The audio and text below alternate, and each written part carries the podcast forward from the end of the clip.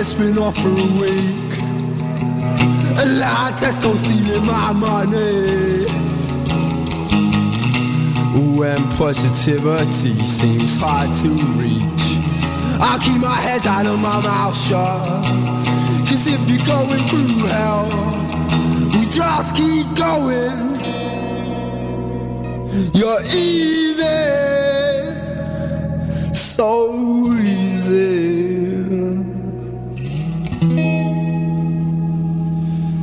You're easy. Les productions Nuit d'Afrique invitent tous les artistes de musique du monde au Canada à s'inscrire à la huitième édition des Silidor de la musique du monde. Ce prestigieux concours vitrine est une chance unique de vous faire découvrir et de remporter de nombreux prix. Vous avez jusqu'au 15 décembre 2013 pour soumettre votre candidature. Faites vite, les places sont limitées. Pour plus d'informations, visitez le www.silidor.com.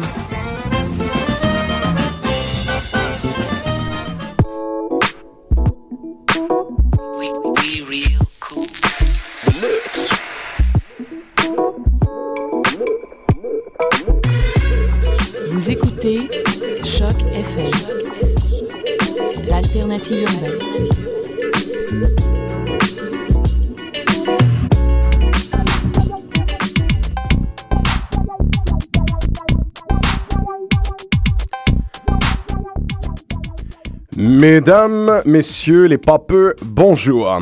Vous êtes sur les ondes de choc et vous écoutez Pop en stock. Bienvenue à notre euh, numéro 11, chers auditeurs. Pop en stock, c'est l'extension de la revue numérique portant le même nom, unique en son genre sur les internets francophones. C'est un ouvroir de théorie culturelle et un espace de vulgarisation pour les études les plus pointues portant sur la pop, tout domaine de fiction populaire contemporaine confondu, cinéma, bande dessinée, cyberculture, et j'ajouterais du mot latin inspiré d'Antonio, euh, c'est-à-dire créé de toutes parts par Antonio, nihil pop alienum nobis est. Euh, allez craquer vos euh, livres d'ancien latin. Vous savez ce que ça veut dire. Je répète, nihil pop alienum nobis est. Donc, vous êtes euh, avec vos animateurs Francis Shazam, Wallet au micro et Jim Kimota Bertium, animateur ici même sur les ondes de Choc FM du podcast Le Septième Antiquaire, une émission de cinéma aux proportions cosmiques. Je me permets de renchérir sur cette, inf- cette information parce que si jamais vous êtes familier avec notre émission, on s'en permet une petite aujourd'hui à Pop en Stock. Ce Pop en Stock sera pour une, euh, première fois une espèce de crossover avec le Septième Antiquaire. Nous ferons une émission comme nous la faisons au Septième Antiquaire, non pas pour émuler un genre que l'on apprécie, mais parce que c'est un fantasme. On va pouvoir se faire un Septième Antiquaire sur une bande dessinée. Ce qu'on peut pas faire dans le septième antiquaire parce que c'est une émission de cinéma. Si jamais la structure et le flow et l'interaction entre moi et Jean-Michel dans cette émission-là vous plaît, on vous recommande euh, l'émission septième antiquaire à chaque jeudi à 17h30. Ça, c'est pour la plug et honté. T'as-tu dit flot ou flux? Ah, l'air- Ah, Jim. Oui, on est au septième antiquaire en ce moment. Cher Jean-Michel, le sujet d'aujourd'hui m'excite énormément. Euh, en janvier prochain se produira un événement culturel qui, à mon humble avis, devrait être d'une certaine importance pour l'intelligentsia euh, geek. C'est un moment de célébration et de réjouissance qui sera assurément critiqué aussi avec une certaine ardeur par euh, les, euh, les, plus, euh, les plus violents dissidents de la geekitude. Il y a des chances donc que le rendez-vous soit manqué. Ça me surprendrait pas que le rendez-vous du retour de ce personnage et de cette série-là soit manqué. J'ai nommé la refonte des années 80 de Alan Moore, de Rick Veitch et John Tuttleben. J'ai nommé Miracle Man. Miracle Man se réincarne pour une sixième fois euh, dans le monde de la bande dessinée. Cet événement, c'est un retour, une réintroduction dans le panthéon des super-héros et du comic américain, euh, qui est peut-être un des plus déterminants de, de sa génération. Je veux dire, c'est ce personnage est celui qui a annoncé d'entrée de jeu le, le- le coup d'envoi de toute une génération d'auteurs, de tout un genre aussi qui est associé à la bande dessinée américaine et d'une série de thèmes. Donc, c'est. euh, Il y a des chances que même le fanboy le plus chevronné euh, du monde en super-héros et en comic book sache qui c'est Miracle Man de réputation seulement. Simplement parce que c'est un nom dont il a entendu parler, il, en, il, en a, il a lu des trucs sur Internet par rapport à ça, mais il n'aura même le plus chevronné, euh, si vous n'avez pas 40 ans, Euh, Il y a des très faibles chances que vous ayez lu au complet Miracle Man, à moins d'être foutrement curieux et d'avoir euh, d'avoir simplement téléchargé une Oui, version ça, craquée de la série. Il y a- toujours une alternative virtuelle. Mais en même temps, la- la- la- l'annonce de la publication de Miracle Man euh, en janvier 2014 vient en quelque sorte aussi combler le triptyque tant attendu de ces comics maudits Tout à fait. qui nous arrivent de l'Angleterre. En 2010, euh, on a eu l'annonce de la, la publication de l'intégrale de Zenith Comics qui s'en est suivi avec le règlement de compte entre Atlas et DC pour la publication de Flex Mentalo. Oui, Zenith, qui est la toute première véritable création populaire de l'auteur euh, écossais Grant Morrison. De, Lui-même. de même que Flex Mentalo euh, est, euh, si on peut dire, une, euh, une, une- l'entièreté de ses obsessions et euh, le, le ciment qui est venu joindre une des plus importantes collaborations de sa carrière Frank, Euh, avec le avec Frank hein. de, de, de, de Grant Morrison. En fait, on, on a un, un, un condensé pulpeux de tout ce qu'il y a de plus vitaminé dans Grant Morrison euh, chez Flex Mentalo euh, et vice-versa. Il va de même pour la publication de de Miracle Man.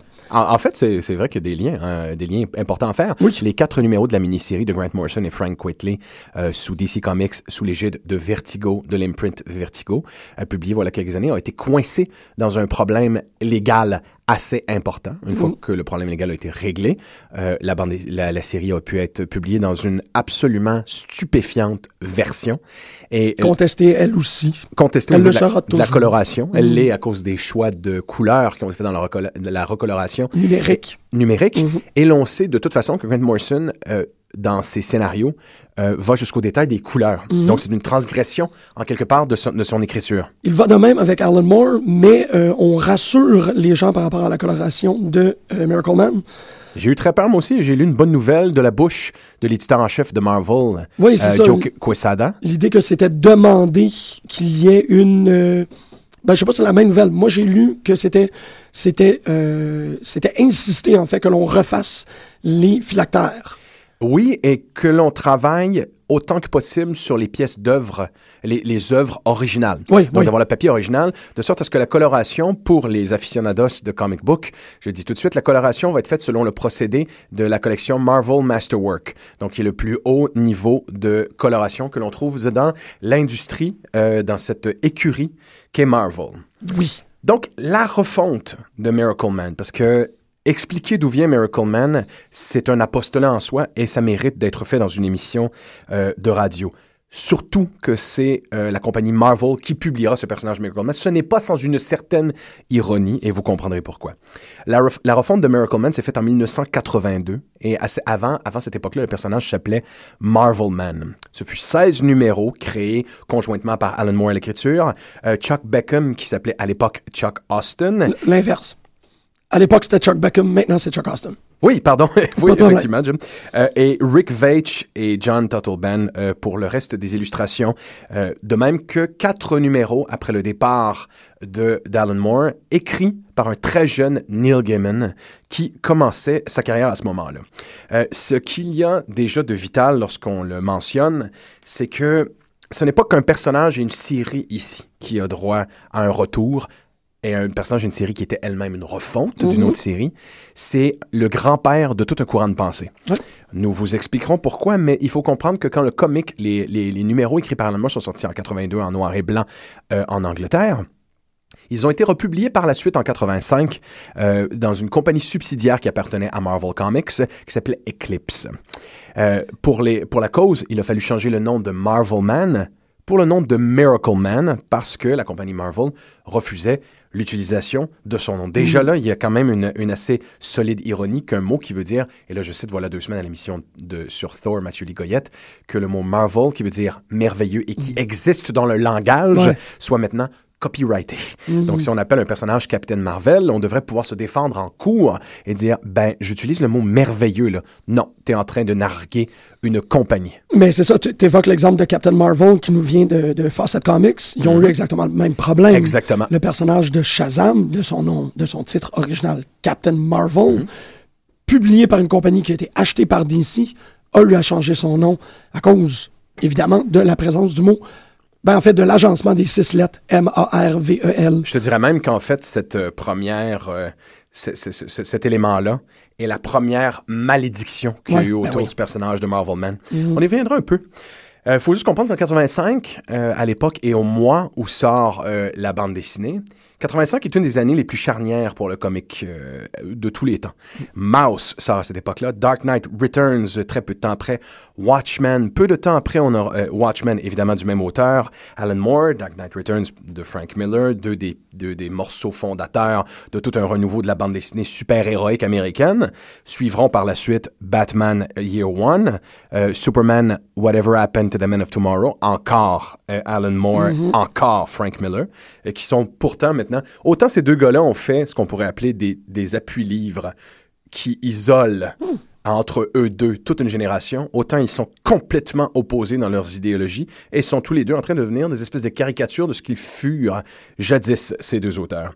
Euh, il faut savoir aussi que la refonte qu'Alan Moore a fait de Swamp Thing, Swamp Thing, pardon, est venu en même temps et a chevauché, a suivi de près euh, la refonte qu'il a fait pour le personnage de Miracle Man. Donc, toutes les techniques narratives, toutes les approches et les idées que développera Alan Moore dans euh, Miracle Man seront récupérées presque pièce par pièce pour refaire Swamp Thing, jusqu'à l'utilisation, évidemment, euh, jusqu'à la collaboration avec les mêmes dessinateurs. les, mêmes, les mêmes thèmes seront un peu euh, récupérés.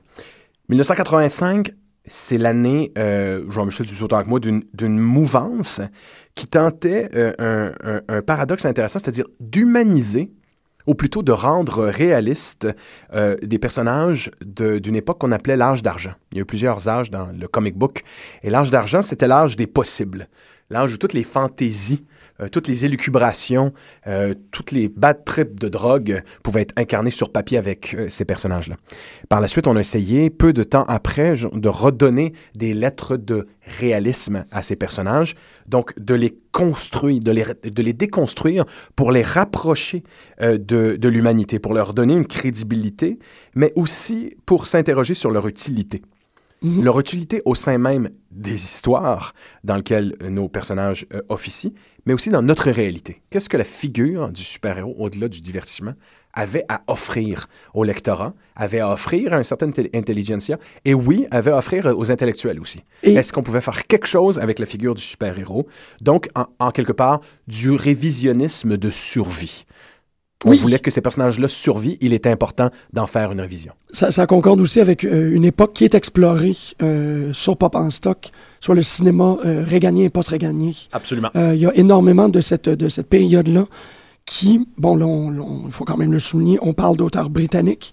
Il y a une, une production massive de bande dessinée qui se fait en Angleterre sous Thatcher. Euh, et elle est, euh, pour tous les, les villes et misères qu'elle a causées, les vilitudes et, et misères qu'elle a causées en Angleterre, elle est quand même le point de départ d'énormément de, de, de- d'obligations de création artistique en Angleterre. Euh, elle, est, elle est en point d'origine à euh, Hellblazer, à V for Vendetta.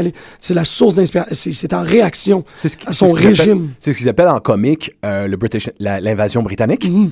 Puis cette mouvance-là dont, dont- dont tu parles, elle est extrêmement subversive et elle est justement parce qu'elle ne prêche pas aux convertis. Oui, c'est ça, parce que ces gens-là euh, étaient, étaient jeunes, élevés euh, dans, une, euh, dans une Angleterre euh, contestataire, contre-culturelle, si on peut dire. Et euh, il y a deux grosses affaires qui arrivent en même temps en Angleterre. Margaret, Thatcher, la dame de fer elle-même, et la bombe. L'omniprésence du symbole de la bombe dans la jeunesse de ces, de ces hommes-là. Puis là, je parle quand même Morrison, Miller, Gaiman, Moore euh, et, et Paul. euh, ah, je viens d'oublier son nom. La fissure, la fissure atomique ici, là. Ouais, mais- C'est vraiment le, le- la peur de la fissure de l'énergie. Jamie Delano aussi, qu'on oublie très souvent. euh, C'est vrai qu'on a tendance à oublier ce brave Jamie Delano qui, qui- a fait qui- la plus majestueuse run, comme on le dit en anglais, de Hellblazer. Oui, exactement. Donc, euh, à- à- dans la mouvance, dans les éclaboussements, si je peux utiliser ce terme-là, de la vague britannique qui suit, de l'invasion britannique qui suivra, euh, et du révisionnisme de ces héros-là à qui on tente de donner des lettres de noblesse et de la substance et de l'âme, C'est justement là que le personnage de Miracle Man est un putain, est un foutu de miracle. Euh, même si c'est probablement euh, bien involontaire, ce miracle, il en est un. C'est une série qui réussissait en toute improbabilité à déconstruire le genre et la forme, à troubler le lecteur, à remettre tout ce médium-là, euh, j'utiliserai un, un anglicisme qui est important quand on parle de comic book et de super-héros, qui réussissait à, s'interroger sérieusement sur l'escapisme, le sens de, de- le, le besoin de, de, fa- de- de faire un échappatoire à travers le divertissement, sur l'escapisme et qui réussissait en critiquant, en déconstruisant, en réduisant à sa plus simple expression, mais à sa plus complexe expression en même temps, euh, paradoxalement, ces personnages-là, et réussissait à réenchanter le genre. Et ça, c'est le plus grand paradoxe de la série Miracle Man et de son, son c'est son plus grand accomplissement à mon humble avis. On revise, on déconstruit, on réduit en pulpe, on est violent, on est noir, on est parfois inquiétant. Alan Moore n'a jamais été aussi inquiétant et violent qu'en écrivant Miracle Man, mais pourtant, on réenchante le genre. Puis, ça serait pas un signe, euh, en, en fait, quand même assez euh, criant que Miracle Man n'a pas été accessible pendant une très grande période de temps. Ah, pour moi, pour Ne serait-ce qu'un signe de cet émerveillement qui a disparu pendant cette période-là, Ouais. de 86 à, à Absolument. 2001 en quelque Mhm. sorte. Les- Et il a fallu que le, le réenchantement du genre prenne un tel pinacle, contrairement, et peu importe ce qu'en dit Alan Moore, il a fallu que le, le lectorat vieillisse et ait terriblement soif de ce réenchantement-là pour que réapparaisse Miracle Man. Et j'ai quand même quelques frissons simplement à le dire. Oui. C'est pas très courant qu'une création oubliée comme celle-là surgit des limbes pour revivre à nouveau quand euh, l'inconscient collectif en a envie et besoin. Oui, c'est ça, c'est ça, parce qu'on a un exemple parfait d'une œuvre qui aurait pu, ben, qui, en fait, qui a fait école de par son influence, mais qui aurait pu être la première bande dessinée que tout le monde lit. Elle aurait pu être le, Watchmen avant Watchmen. exactement, le, le tome d'introduction pour tant de gens qui euh, répondent à, à, à- à cette omniprésence du super-héros par une indifférence ou par le, le- le- le trop commun, c'est pour des enfants. Oui. Euh, Miracle Man aurait été le comme. il n'aurait même pas. En fait, comment est-ce que j'essaie d'exprimer ça? C'est de dire que on n'aurait même pas eu la possibilité de développer cette mauvaise foi-là, puisqu'il aurait eu dès le début un exemple contrefactuel. Absolument. C'est le trou béant. C'est ça. C'est le Que- trou dans béant lequel qui- plein de gens sont tombés. Absolument. Euh, Watchmen, pour toute la célébration que cette bande dessinée d'Alan Moore et de Dave Gibbons mérite, ne serait probablement pas célébré aussi puissamment si euh, à- à- Miracle Man avait eu droit à une pérennité. Ce qui justifie en quelque sorte la parole d'Alan Moore, qui est souvent en train de dénigrer Watchmen au profit de ses autres œuvres. Au profit de Miracle Man. Oui, En fait, exactement. la plupart des grands moments dramatiques et des grandes idées que l'on retrouve dans Watchmen avaient déjà été développés, souvent avec beaucoup plus d'émotion et beaucoup moins de froideur dans Miracle Man. Pour vous donner un exemple, le personnage de Dr. Manhattan, qui finalement arrive à contrôler le temps et l'espace, est rien de moins qu'une réflexion autour du personnage de Miracle Man. Que pourrait devenir le personnage de Miracle Man s'il dérive de son humanité? il le devient en quelque sorte même. Et il voit. le devient, Mais il il le faut, deviendra faut quand même euh, mettre une grosse parenthèse par rapport à ce qu'on dit, parce que j'ai l'impression que qu'on est en train de donner l'impression que Watchmen est moins important. Absolument C'est ça, mais je veux juste, Absolument je pas. le dis, Mais c'est un chef-d'œuvre. Tout Watchmen ne, ne pouvait pas arriver à un tel niveau de perfection si, euh, si Miracle Man n'avait pas été fait avant. Absolument, puis c'est là où, quand on découvre cette pièce manquante, là, on se met à, à- à fantasmer sur le qu'est-ce qui aurait pu arriver. Mais c'est ça, c'est quand on se met à, à- à- à théoriser, à pérorer autour de toutes ces œuvres-là, et qu'on ne parle pas de Miracle Man, ça devient un peu inconfortable. Oui, surtout pour les gens qui la connaissent. Absolument. Surtout que c'est une bande dessinée qui a été influente pour tous les créateurs de cette époque-là. C'est- C'est possible de lire Miracle Man, comprenez-moi bien. Ben oui. Euh, on peut acheter les comics à l'unité, mais c'est hors de prix, difficile à trouver et la qualité est horrible. Mais vous pouvez la télécharger, ça coûte absolument rien. Ça, ça coûte à personne en plus parce qu'il n'y a pas de façon de l'acheter. Et vous allez n'en être que euh, grandissant. Vous pourrez au moins lire. hein. Vous Ben pourrez oui. au moins lire et, et voir les, Constater le génie. les- oui, constater le génie. Et culturellement parlant, pour moi, c'est le même frisson que lorsque les films de Jodorowsky euh, étaient disponibles pour la première fois en DVD. C'est le même genre de phénomène culturel. Ou lorsque le documentaire Stones of Summer, euh, le documentaire Stone Reader. Stone Reader a permis la republication, presque 35 ans plus tard, euh, d'un roman américain oublié, absolument brillant, de Dow Mossman qui s'appelle The Stones of Summer. C'est quelque chose qui était là, qui existait, mais qui ressort des années plus tard, nous confirmer à quel point c'était fondateur. Et, et on, on- on a enfin l'opportunité de, de consommer, j'aime pas ça, mais d'explorer ce chaînon manquant de la culture. Ah, de le lire, le relire et le relire, parce qu'analytiquement parlant, Ah il y a oui. énormément à se mettre sous la dent. Et euh, justement, c'est une double saga que celle, que celle de Miracle Man. Elle est diégétique et elle est euh, évidemment dans la réalité consensuelle, Mm. tout aussi fabuleuse comme saga. On vous parle donc de l'importance du personnage, de la résonance euh, que, représente l'événement de son retour, et aussi de l'étrangeté du destin du personnage. Un petit historique. Miracle en quelque part, c'est une malédiction temps. C'est un personnage qui a été maintes et maintes fois euh, condamné à des limbes euh, des, des- euh, législatifs des, des, euh, dans une espèce de no man's land où euh, ce personnage était en attente de revivre constamment. Le symbole est très très beau et euh, les auteurs et les gens qui ont travaillé sur Miracle Man sont conscients justement de cette dimension-là et l'ont intégré à la narration. Les, les disparitions sporadiques et réapparitions de Miracle Man. Donc, dès sa création, euh, Marvel Man, avant qu'il devienne Miracle Man, euh, vit une longue suite de calvaires créatifs.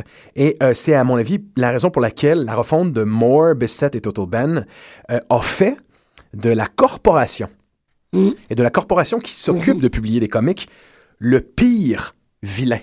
Euh, que doit affronter de façon successive Miracle Man. C'est là que ça devient intéressant, c'est que les pires vilains de Miracle Man dans les histoires agissent au sein d'énormes corporations.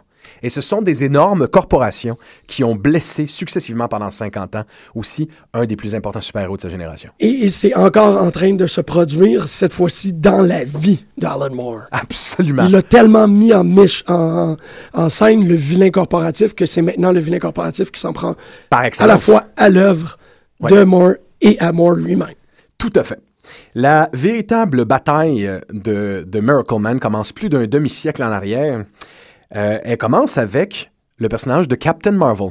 Oui. Euh, pour ceux qui ne, euh, pour les total et complets néophytes, euh, Captain Marvel, et qui est de nos jours, que l'on connaît de nos jours sous le nom de Shazam.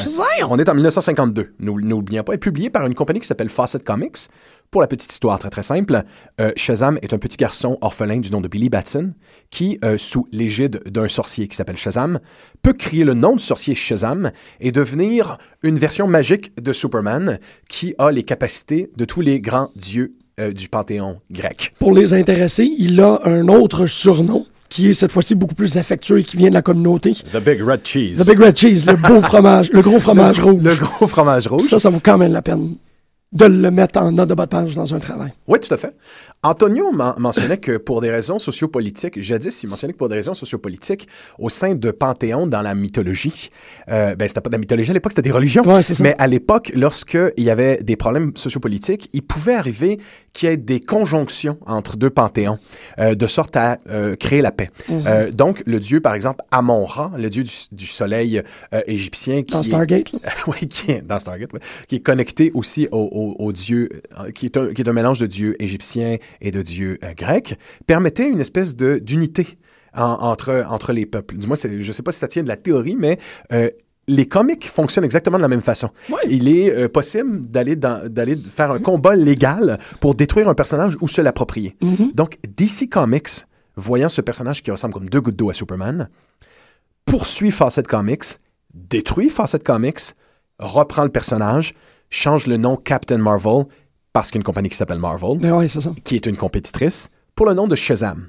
Donc, intronise et même fait du syncrétisme de ce personnage-là dans son propre panthéon. Oui. Ça, c'est la première condamnation. Pourquoi c'est la première condamnation du personnage? Parce que, euh, initialement, Miracle Man, comme je le disais, avait le joli nom de Marvel Man. On est au cœur des années 50. On est au cœur de l'âge d'argent. Tout va très bien. Ça fait comme le Christ que le personnage s'appelle, évidemment, Marvel Man. Quand Captain Marvel perd son procès, la compagnie britannique qui publiait les aventures du personnage doit changer le nom Mhm. et l'identité de son personnage. Ouais. Donc, à la base, le personnage de Marvel Man n'est rien d'autre qu'une copie britannique de Captain Marvel. Et en conséquent, et là, je suis pas 100% certain, mais il semblerait que de la façon que Moore le décrit, ça soit le cas. Euh, c'est le premier super-héros britannique. Ben, c'est ça qui est C'est la première création originale. À la base, ça se voulait euh, évidemment rien d'autre qu'une pâle copie d'un super-héros américain, mais la part euh, britannique du oui. personnage s'est développée. Il faut dire que le personnage a eu droit à des aventures de 54 à 63. Donc, le personnage de Marvel Man est devenu tranquillement l'incarnation même d'un super-héroïsme à l'anglaise. Oui, exactement. Ça, c'est sous le créateur original, Mick Anglo. Exactement. Parfait. Donc, Marvel Man est une copie de copie qui devient distincte à cause de son identité nationale. Donc, c'est très peu courant et on peut comprendre qu'Alan Moore, à l'époque, euh, puisse avoir fantasmé euh, sur ce personnage-là. Pourquoi? Parce que les histoires du personnage sont consensuelles, elles sont très réjouissantes. D'ailleurs, grâce à Marvel, on a droit à des très belles rééditions de ces, de- des aventures de ce personnage-là. Oui. Elle est typiquement britannique dans ses angoisses. Et c'est euh, fort à parier la littérature de sa jeunesse. Absolument. C'est la- forcément, c'est la littérature. Parce de sa que jeunesse. lorsque lorsqu'il y a eu le débat pour le relancer, euh, il y avait un autre monsieur, je crois si je me rappelle bien, il s'appelait Steve Moore, qui était supposé de l'écrire. Et Steve Moore, chum de Alan, a fait Non, Alan, il y a une super bonne idée là-dessus. Et Des Skin, l'éditeur en chef, euh, a, sans connaissance euh, de, de l'ouvrage d'Alan Moore, donné la permission à Alan de, de, de travailler avec, avec Miracle Man, Marvel Man, seulement par enthousiasme. Seulement par Juste parce que ce jeune homme-là était comme non, non, je veux travailler là-dessus, je veux travailler là-dessus. J'ai une idée, j'ai une idée. Donc, le temps de quelques numéros, notre Alan Moore écrit les aventures de ce personnage euh, qui est en tout point une copie de Shazam, en y ajoutant euh, des éléments un peu plus modernisés Ben oui. et en donnant à tout ça, évidemment, une, une gravité euh, dont, dont personne ne pou- pouvait s'attendre. En, En, fait. en- en incluant Shazam lui-même. En incluant Il y a- Shazam lui-même. C'est ça, puis c'est là-dessus, que quand tu disais tantôt, c'est vrai, c'est Marvel qui va leur publier, mais il y a des dessins de Shazam dans Marvel Man. Absolument. Ça, ça va causer problème. fort probablement Ouais. beaucoup de problèmes. Je sais pas trop comment ils vont ils vont s'y prendre. Euh, c'est le genre de mal de tête, Yes, de limbe dans lequel se retrouve un personnage qui appartient à une corporation. Euh, c'est la même histoire au début. C'est la même histoire. Mickey Moran remplace Billy Batson. Mickey Moran est un jeune reporter qui, lorsqu'il crie le mot Kimota, Pour qui le Daily Bugle, fait. atomic, oui, Ouais, absolument en plus. atomique, le mot atomique à l'envers. Euh, sous les, euh, euh, évidemment, euh, ici, il n'est pas question de magie, il est question d'un physicien euh, qui a créé un corps humain parfait. euh, et euh, c'est par les pouvoirs de l'énergie atomique que Mickey Moran devient, évidemment, euh, Marvel Man. Il a une famille, comme c'est le cas de Shazam. Donc, un sidekick, Dickie Dauntless, qui devient Young Miracle Man. Et un petit garçon, euh, Johnny Bates, qui devient Kid Miracle Man. Ça, c'est pour les bases. On remplace le magicien, donc Shazam, par un scientifique de l'espace, what- whatever, what the fuck. On remplace le mot Shazam par, par Kimota. Et on remplace Dr. Sivana, Lex Luthor, cet archétype même du savant fou qui veut le contrôle de l'homme euh, de l'homme alpha, euh, Dr. Gargonza, qui est rien d'autre qu'en fait une référence à Dr. Sivana. On est en 82 De par la taille de leur, euh, leur euh, encéphale. et de leur ego aussi. Ah, bien. Donc on est en 82, Alan Moore est invité à écrire le personnage et à la manière du révisionnisme qu'il appliquera pas longtemps après à Swamp Thing, il se penche sérieusement sur les capacités dramatiques d'un personnage comme ça et il le fait toute proportion gardée en donnant une interprétation crédible du personnage. Oui. Personne n'avait jamais rien lu comme ça. Mais Rien n'avait écrit comme ça. crédible. Ultimement cré- C'est ça. en fait, on vous met, sans, sans vous vendre la mèche en contexte, Michael Moran est juste un gars bien ordinaire, avec une batterie de carence, des problèmes tout à fait normaux. Il est un peu bedonnant. Euh, il a peur de voler. Belle ironie. Il a des migraines constamment. Il est dans un mariage chouette, mais ordinaire. Il a une vie banale. Et il rêve régulièrement de lui-même en super-héros. Et, et- et il rêve d'un mot, c'est-à-dire ce mot, Kimota, qui est atomique à l'envers, dont il n'arrive pas de se rappeler. Un jour, en se rappelant de ce mot-là, il devient euh, Miracle Man. À cette, époque, à cette époque, il a fallu renommer, je le mentionnais, c'est plus Marvel Man. Sous Alan Ouais. Moore, ça s'appelle Miracle Man. Jusqu'au jour où il se souvient euh, de son nom et redevient pour la première fois, avec toutes les carences et les batteries de problèmes qu'il a, un super-héros qui est immensément puissant. Euh, les fans les plus aguerris de comics remarqueront ici que ça ressemble fermement au canular qu'a été au début des années 2000 la bande dessinée de Sentry, Oui. qui n'est de A à Z rien d'autre qu'une réappropriation et une autre pâle copie de pâle copie de pâle copie. C'est pas des pâles copies, mais dans le cas de Sentry, aussi bien écrit que, que le travail de Paul Jenkins et les dessins de Jay Lee étaient, c'est une copie de Miracle Man. C'est une réactualisation parce qu'il y avait une absence de ce personnage-là dans le panthéon de Marvel. Pour le les gens but, sont c'était vraiment de, de, de faire leur version de Marvel Man, finalement. Parce que Paul Jenkins est même dans le comic en train d'expliquer pourquoi est-ce qu'il l'a créé. Absolument. Pour les gens qui sont aussi un peu moins connaisseurs par rapport à la bande dessinée, c'est sûr que ça, ça vous a titillé de manière à vous rappeler l'œuvre de 2002, je pense, ou 2001 de M. Night Shyamalan, Unbreakable, avec Bruce Willis. qui avait parfaitement bien isolé les mécanismes. Ah oui. Euh, D'ailleurs, à ce jour, on ne comprend pas comment un individu comme Shyamalan, qui avait si fabuleusement bien compris ces mécanismes-là, n'a pas pu répondre quoi que ce soit qui est légal de ce film-là. Je me pose la question encore. Donc, de là, à partir du moment où le personnage se rend compte qu'il est Miracle Man, euh, c'est la découverte que les comics des années 50, que les Anglais ont lu pendant des années, c'est-à-dire Marvel Man, n'étaient rien d'autre que les véritables chroniques des aventures qu'a eu notre personnage qui ont été effacées de sa mémoire. Donc, commence avec sa femme, une exploration non pas simplement de ses pouvoirs et de ses capacités, qui est fabuleuse à lire parce que le lecteur ressent l'émoi de ce que ce serait se, se- se découvrir ces pouvoirs-là du jour au lendemain, mais c'est découvertes qui sont, des découvertes qui sont faites par le biais de la lecture de ces vieilles bandes dessinées. Donc déjà, on apprend, et c'est là la réactualisation du personnage, on apprend que Marvel Man, en, quelque part, est une enveloppe biosynthétique parfaite, euh, créée par un, euh, un projet du gouvernement euh, anglais qui s'appelle le projet Zarathustra, qui ont récupéré une technologie extraterrestre. Et cette technologie-là est, est- est une, euh, une méthode qu'utilisaient les extraterrestres pour voyager, c'est-à-dire on est dans un corps synthétique et on peut changer de corps synthétique en le laissant dans un endroit qui est une- ce qu'on appelle un pocket universe. Ouais. Donc, c'est-à-dire un, un- un placard infini. Donc, où il y a une réplication de ces corps parfaits que l'on peut, en, en- en donnant un mot de passe, on peut accéder, on peut transférer sa conscience dans le corps. Donc, c'est ce que notre personnage principal fait purement et simplement. Le corps de Miracle Man est, une, est un perfectionnement absolu de son propre corps. Oui. Donc, un corps qui a des, des capacités, évidemment, des pouvoirs euh, qui vont jusqu'à l'invulnérabilité, le vol, la rapidité, euh, pouvoir, euh, évidemment, projeter des rayons d'énergie. Là où ça devient intéressant, c'est que le personnage de Miracle Man n'est pas un super-héros. C'est qu'on a programmé des scénarios inoffensifs d'aventure dans la conscience de cet homme-là pour qu'il ne devienne pas fou et parce que, culturellement parlant, c'est à ça que le personnage pouvait réagir. Donc le projet Zarathustra est une terrible conspiration euh, qui, à travers laquelle trois personnages se sont vus violer euh, systématiquement, bien qu'on leur, on leur a conféré des pouvoirs. Donc déjà, quand je dis Alan Moore à son plus sombre, euh, c'est, euh, c'est- ce n'est pas peu dire.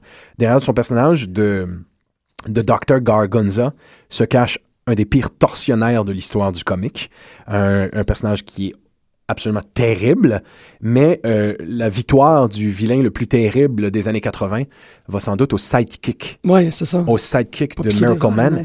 Kid Miracle Man, qui a compris, tout à fait simplement, regardez comment ces idées-là sont simples, sont limpides, mais sont brillantes. Pourquoi est-ce qu'un enfant de 6 ans qui a la possibilité de prendre le corps d'un adulte ne resterait pas dans le corps d'un adulte?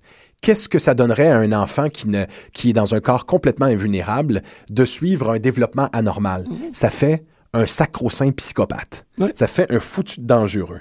Donc, déjà, la relecture ici, elle est profonde, elle est riche et elle se veut réaliste. Mais ça permet d'interroger véritablement ce que ça donnerait euh, l'idée véritable d'un super-héros dans notre monde. Comme Watchmen le faisait avec le personnage de Dr. Manhattan, Alan Moore le fait à l'avance avec le personnage de Miracle Man. Oui. Et, Donc- et Wa- Watchmen, a- a- en plus, est une observation sociale du phénomène.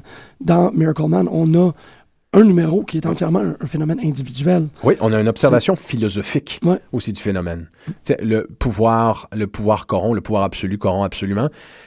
C'est ce qu'on voit ici. Mhm. Donc, la série de 86, avec la série de 86, il y a quatre choses qui passent à l'histoire, consolident la popularité et condamnent la bande dessinée en même temps. Une troisième condamnation, quelque part, pour le personnage. Bon, comme je le disais tantôt, Marvel, Marvel Man devient Miracle Man euh, pour un problème de compagnie. Dans le numéro 9, nous voyons la naissance de l'enfant de Miracle Man dans une scène d'accouchement complète. On ne voyait pas ça à l'époque dans les comics. Ça fait un comic qui a été retiré des étalages par plusieurs vendeurs. Donc, un comic qui était difficile à trouver. Pendant qu'on parle d'accouchement, j'aimerais féliciter euh, William Messier et Anne-Marie Auger. Félicitations, je vous aime. Ben, toutes, toutes mes félicitations. Euh, J'imagine qu'ils viennent d'accoucher. Non. Euh, OK, d'accord.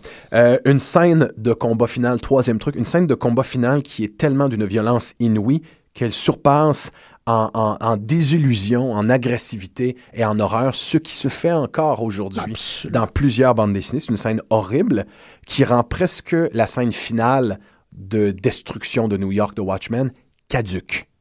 Euh, Londres, Oui. est, Londres est mis à feu et à sang et, la, pu- et- et des milliers d'individus sont mutilés. C'est- quand même quelque chose. hein. Repris, euh, peut-être par inadvertance, par, euh, par euh, Zack Snyder dans Man of Steel. Oui, essentiellement le même type de carnage. Peut-être, Ouais. par inadvertance. Je pense que la quatrième chose qui vous fera passer le comique à l'histoire et que personne n'a vu venir, c'est qu'à l'issue d'un terrible combat justement euh, entre Kid, Miracle Man et Miracle Man, notre personnage décidera d'agenouiller la race humaine entière dans une histoire phénoménale qui s'appelle Olympus, euh, créant en tout point une dictature fonctionnelle, mais où euh, les êtres humains n'ont plus droit à leur libre arbitre.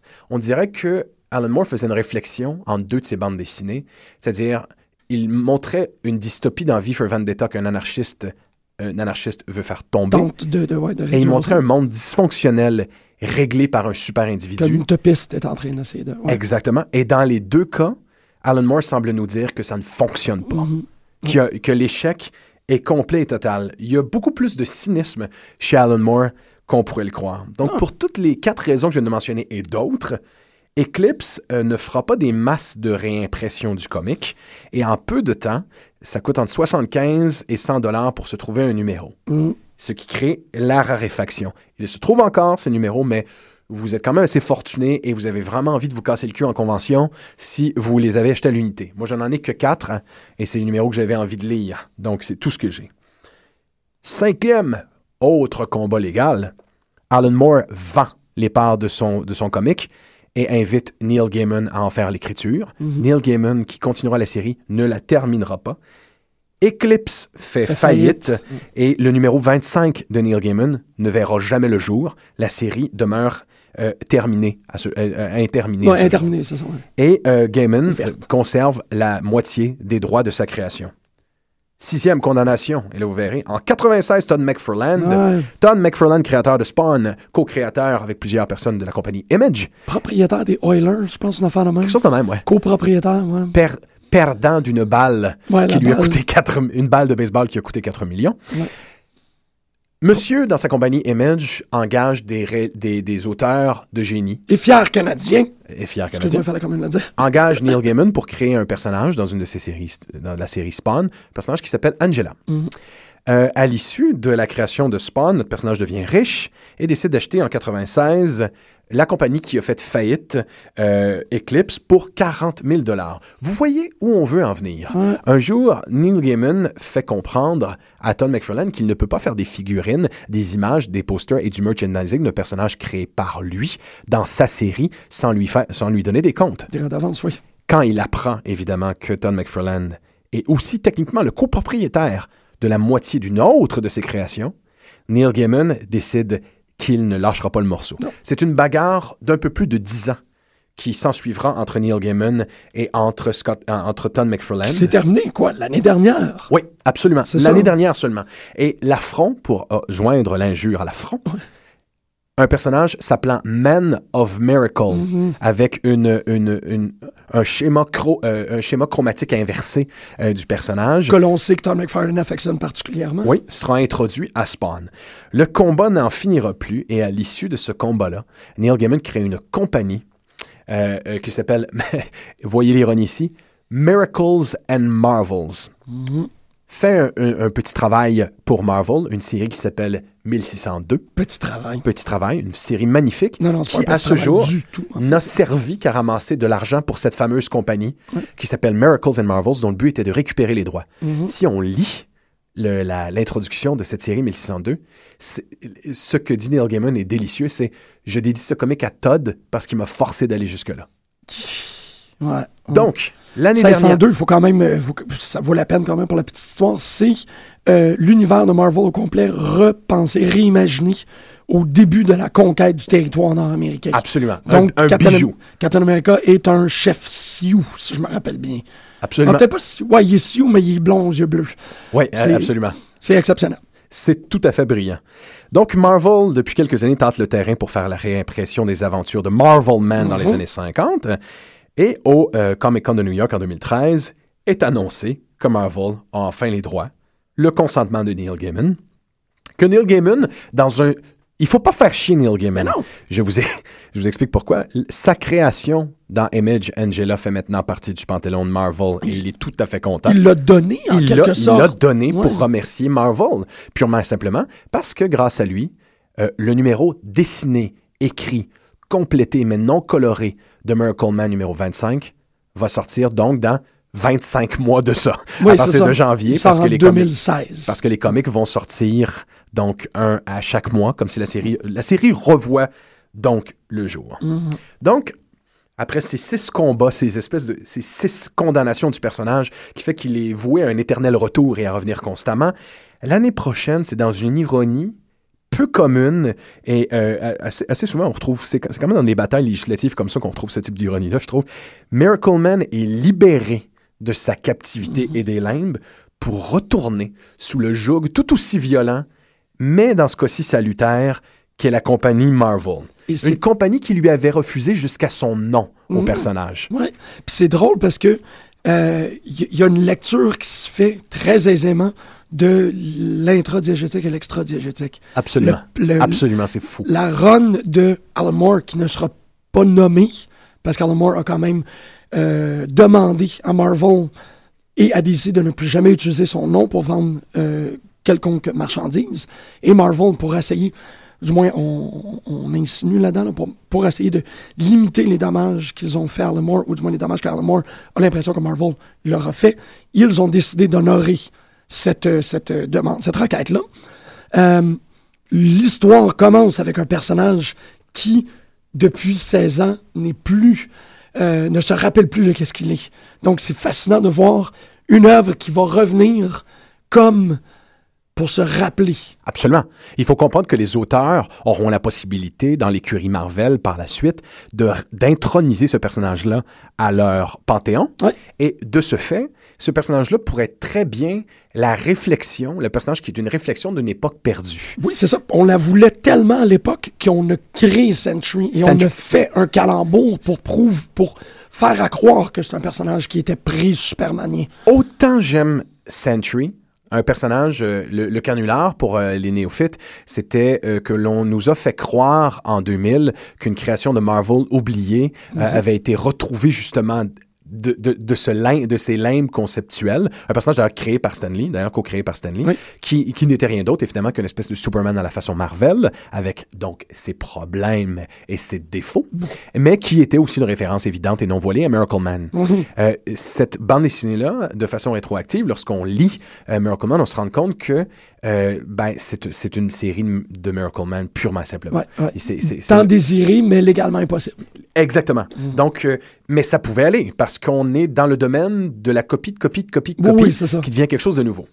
Donc, on voit qu'Alan Moore, on sait, les fans de comics qui nous écoutent sauront qu'Alan Moore, même les plus ardents fans, souvent ne sont plus capables d'entendre ses propos.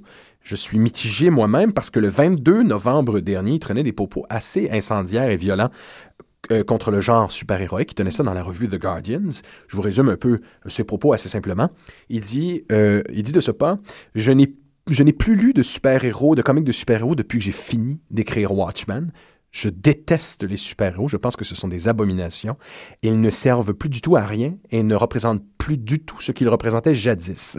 Euh, C'était initialement des auteurs qui étaient là pour faire l'expansion de l'imagination d'enfants de 9 à 13 ans et qui euh, ne le font plus maintenant parce que le lectorat a vieilli. Il a maintenant 30, 40, 60 ans et c'est des gens qui s'attachent avec une nostalgie un peu morbide à un genre qui n'était pas pour eux à la base et, qui euh, ont inventé des thèmes comme le roman graphique, justement, pour pouvoir justifier euh, des consommations que l'es- l'essentiel de l'intelligentsia considère comme sous-normales, considère comme peu évoluées.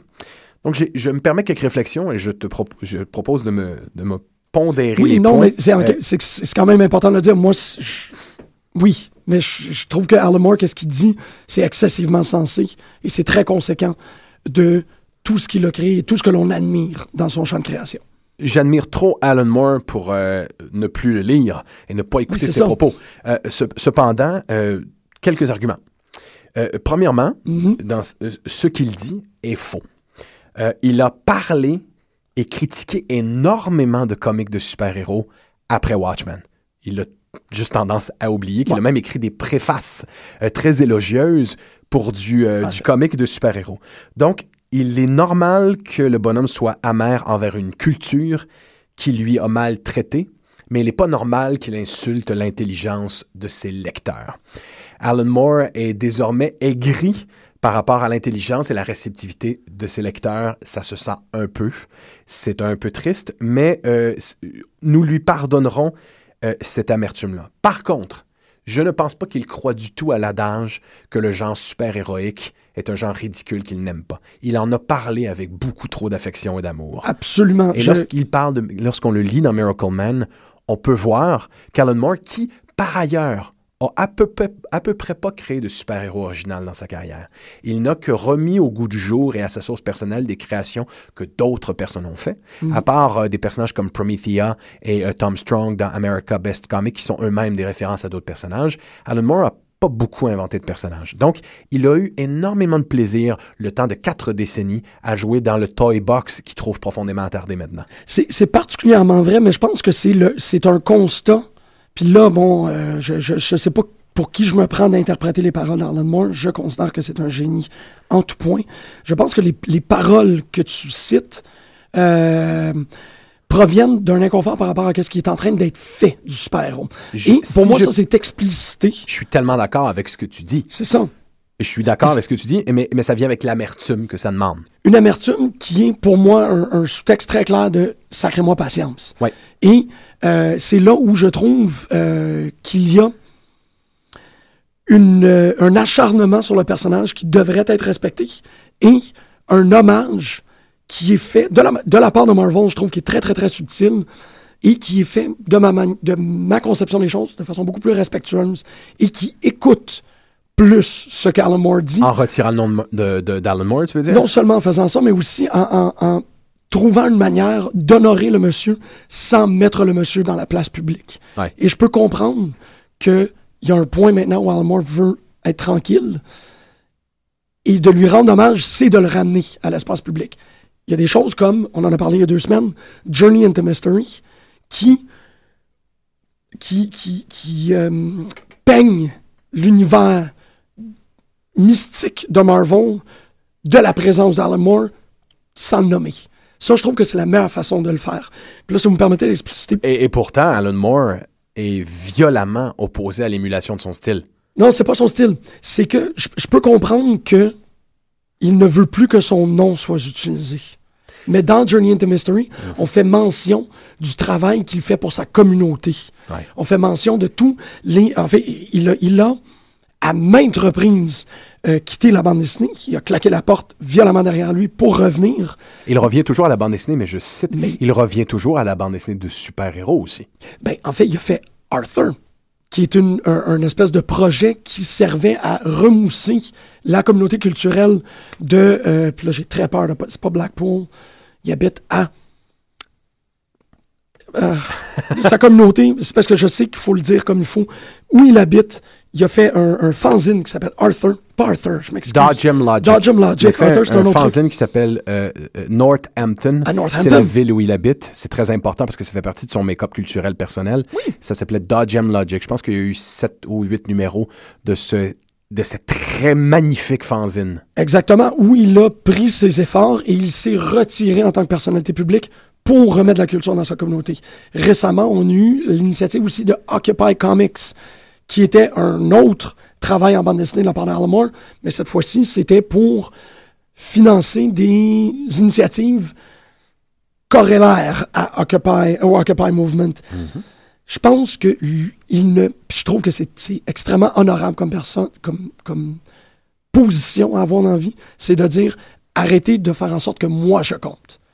La Mes preuve- œuvres comptent. Moi, comme personne, je ne compte plus. La- la Arrêtez de... de- porter attention à ce que je dis. Portez attention à ce que je fais. Et ce que je fais maintenant. Oui, parce que Arrêtez Occupy, de, de célébrer ce que j'ai fait, qui ne m'appartient plus. Exactement. Ai rien à foutre. je pense que si on, on- on- on changeait le, le focus et qu'on s'éloignait de, de- de cette, cette obsession avec l'artiste et qu'on la tassait vers l'art, Ouais. ils en seraient satis- amplement satisfaits. Tu vois, moi, je te rejoins sur un point et euh, je- j'y ajoute un bémol. Il faut savoir qu'Alan Moore a refusé de se faire donner des sous pour la série Before Watchmen, une gigantesque, un gigantesque projet de d'antépisodes fait par plusieurs auteurs. Et c'est des millions de dollars euh, de refuser. On parle de millions Ouais. de refuser parce qu'il ne veut plus rien avoir à faire avec ces personnages-là. Euh, euh, cependant, et de- à la même façon que le personnage de Miracle Man à la fin de la run de Michael Moore, de, pardon, d'Alan Moore, devient, euh, ouais, c'est pas, c'est pas, c'est pas anodin, hein. de, de la façon avec laquelle le personnage devient un- une, une figure totalitaire qui contrôle jusqu'à l'imaginaire des hommes, euh, c'est de manière assez presciente qu'Alan Moore a, a développé cette idée-là, parce qu'il voyait déjà le traitement que les corporations allaient faire avec lui. Ouais. Euh, c'est comme si pour moi, c'était. Il annonçait, il supposait. Neil Gaiman, d'ailleurs, a mis une énergie instantanée à réenchanter tout de suite après le personnage et à le, re- le retirer de, de cette espèce de joug, de, reti- de retirer l'humanité de cette espèce de joug totalitaire. Ouais. Donc, je pense que oui, depuis, Alan- depuis le début, la, la charge kafkaesque des compagnies euh, effraie Alan Moore, euh, le, le terrorise, et à mon avis, en ce moment, si Alan Moore est si fabuleusement aigri, particulièrement le 22 novembre quand il a parlé à The Guardian, c'est parce que Miracle Man sort. Ça peut juste être ça. C'est parce que c'est sa seule et unique création qui n'avait pas encore été exploitée par un conglomérat. Ouais. Et elle, là, elle le sera. Donc, la dernière... Et il le sera. Ouais. Je pense pas que le problème, ça soit que Miracle Man est sorti, c'est que ça vient de ramener Alan Moore des nouvelles Absolument. où il ne veut pas être. Il Donc, veut être dans sa chambre verte, dans, sa, dans son greenhouse, à Northampton, tranquille avec sa femme. C'est ça. Fait que pour moi, l'agressivité qu'il tient dans les médias est, est toujours beaucoup plus grande Ben oui. lor- lorsqu'il y a des périodes d'exploitation de son matériel. Ça a beaucoup d'allure. Donc, à mon avis, la colère de Moore actuellement, elle est, en- elle est diamétralement opposée à l'envie que les fans ont euh, de voir cette création-là. Et pour les gens en bas de 30 ans, le lire pour la première fois. Oui, oui, Et le lire dans un, dans un fabuleux euh, format parce que on nous euh, promet une édition qui est celle des Marvel Masterworks, donc une coloration absolument magnifique, quelque chose qui va respecter euh, le, le- le produit d'origine et qui va même le rendre beaucoup plus beau qu'il l'était à l'époque. Oui, oui, non, c'est. Donc, à mon avis, toute la colère de Moore, c'est pour ça que je, je lui pardonne l'insulte qu'il fait à l'intelligence de ses lecteurs, qu'il considère essentiellement comme des... euh, c'est très, bizarre parce qu'il a passé plusieurs décennies de sa vie à défendre l'intelligence des lecteurs Oui. de comics. Et la aussi. Oui, elle a rehaussé et il a contribué plus que n'importe qui à, à développer l'intelligence et l'im- l'imagination de ses lecteurs. Euh, maintenant, le niveau d'aigreur est tellement rendu élevé qu'il est prêt à considérer que les lecteurs sont euh, peut-être en train de perdre de l'intelligence. Ben, c'est ça, parce que je pense que, si- en quelque sorte, on pourrait l'accuser peut-être de mal s'y prendre, mais il est, pas- il est possiblement en train de dire arrêtez de porter attention à moi. Allez lire ce que j'ai à vous dire dans Black Dossier. Allez lire, je veux vous communiquer, mais je vais communiquer à travers Promethea, je vais communiquer à travers Lost Girls, et je vais communiquer à travers euh, League of Extraordinary Gent- Gentlemen. Ne cessez, s'il vous plaît, d'envoyer des journalistes à ma porte. Tout à fait. La seule chose qui euh, est triste là-dedans, c'est qu'avec un personnage comme Miracle Man, euh, les auteurs ont tellement voulu euh, refaire revivre Ben oui. ce personnage-là que maintenant, de manière diégétique, les absences de ce personnage-là se sont conjuguées à sa résilience. Donc, Ah. on a un personnage qui a, con- euh, a conscience en quelque part de faire partie d'une immense histoire et qui est conscient de l'amour que les gens lui portent et qui a envie de revenir. Donc, le personnage prend une espèce de dimension messianique très, très inspirante. Bon, per- il y a les symboles messianiques, euh, il y en pleut dans all, le livre. all the way. Ouais. Et là, ce qui devient magnifique, c'est qu'il y a une vraie réflexion qui est faite avec ce personnage-là sur le passage du temps. Euh, pour, pour donner un exemple, dans la série originale, lorsque le personnage rêve, les techniques de coloration, de pixelisation Mhm. du dessin, euh, l'art, c'est en tout point un pastiche des dessins de l'époque. Mhm. Maintenant, ce genre de procédé graphique-là, il semble tout à fait convenu. On est habitué à le voir dans les comics. Il n'avait jamais été fait avant. Mhm. On, on- on ne voyait pas ça un personnage qui rêvait au passé avec la naïveté que, que- que le passé impliquait, en ayant un style graphique qui évoque celui du passé. Et, et j- j'ambitionnerais même sur ce que tu es en train de dire. À cette époque-là, le comic book ne retournait pas sur son passé. Absolument. Tout court. Le comic book a commencé à réfléchir sur son passé avec ce qu'on appelle euh, justement l'âge de bronze, entre l'âge de bronze et l'âge sombre, euh, essentiellement quatre ou cinq âges, on considère Ouais. en général. Donc, les gens qui ont réenchanté le genre ces dernières années, la vague britannique dont on parlait tout à l'heure, ont justement fait ça. Ils ont commencé à réfléchir Ouais. sur le comic et à réfléchir sur le, potenti- le potentiel de ces personnages-là. Et c'est ça qui est magnifique. Miracle Man, même dans les limbes corporatifs où il était coincé depuis des décennies, continue de réfléchir au genre. Ouais. Il est- continue d'être le, le pur fruit d'une réflexion sur le comic. Si vous avez aimé Watchmen, si vous avez aimé le film de Pixar The Incredibles, apprenez que The Incredibles n'est rien d'autre qu'une adaptation. C'est- plus que ça, mais oui. c'est une adaptation de Watchmen et de Miracle Man ensemble. Pas déguisé du tout. Euh, euh, toutes, euh, toutes les bandes dessinées comme The Century, Kingdom Come, euh, les séries révisionnistes, Powers, qui, qui, Supreme Powers qui sont venus après, tout est dû à Miracle Man. Ouais, ben en fait, il faut aussi. moi, j'ai beaucoup de peine à admettre ça, mais c'est correct. Euh, tu peux faire ton deuil des œuvres que tu aimes beaucoup. Animal Man. Animal Man de Grant Morrison est à 94% du Miracle Man. Et euh, à, à quel point est-ce qu'on peut aller loin dans l'extrapolation de l'influence de euh, Miracle Man dans la bande dessinée contemporaine? Il y a une référence dans 100 Bullets. D'accord. C'est immense. C'est faux. Et même que on en retrouve en musique populaire. Parce que en lisant, euh, en relisant Miracle Man pour, euh, pour les bienfaits de l'émission, je me suis retrouvé à réaliser, euh, et je, t'ai- je partagé avec Francis, puis je suis très content que tu me l'aies confirmé, le fait que la pièce de Tenacious D Jack Black, euh, le groupe de musique de Jack Black. et JB euh, JT, Wonder Boy, une pièce en fait qui, qui est très populaire parce que le vidéoclip a été réalisé par Spike Jones, c'est une extrapolation c'est une réflexion brillante sur un des thèmes centrales, Et- un des thèmes, un, un des thèmes centrales de, de, de Miracle Man. et, et même pas une réflexion parce qu'il y a la mention de Young Nasty Man. ouais, Puis voilà. c'est vraiment quand j'ai entendu ça, j'ai fait oh shit. Jack Black a lu Miracle, Miracle Man, Man. absolument. et a voulu le partager avec tout le monde. Fait qu'on va aller écouter cette chanson-là, portez, portez très bonne attention. Passez une excellente semaine, les popeux. La semaine prochaine, une émission sur la chick. La Chicks Television, ces séries télé parlant d'un univers féminin, le personnage féminin à l'époque de la télé contemporaine.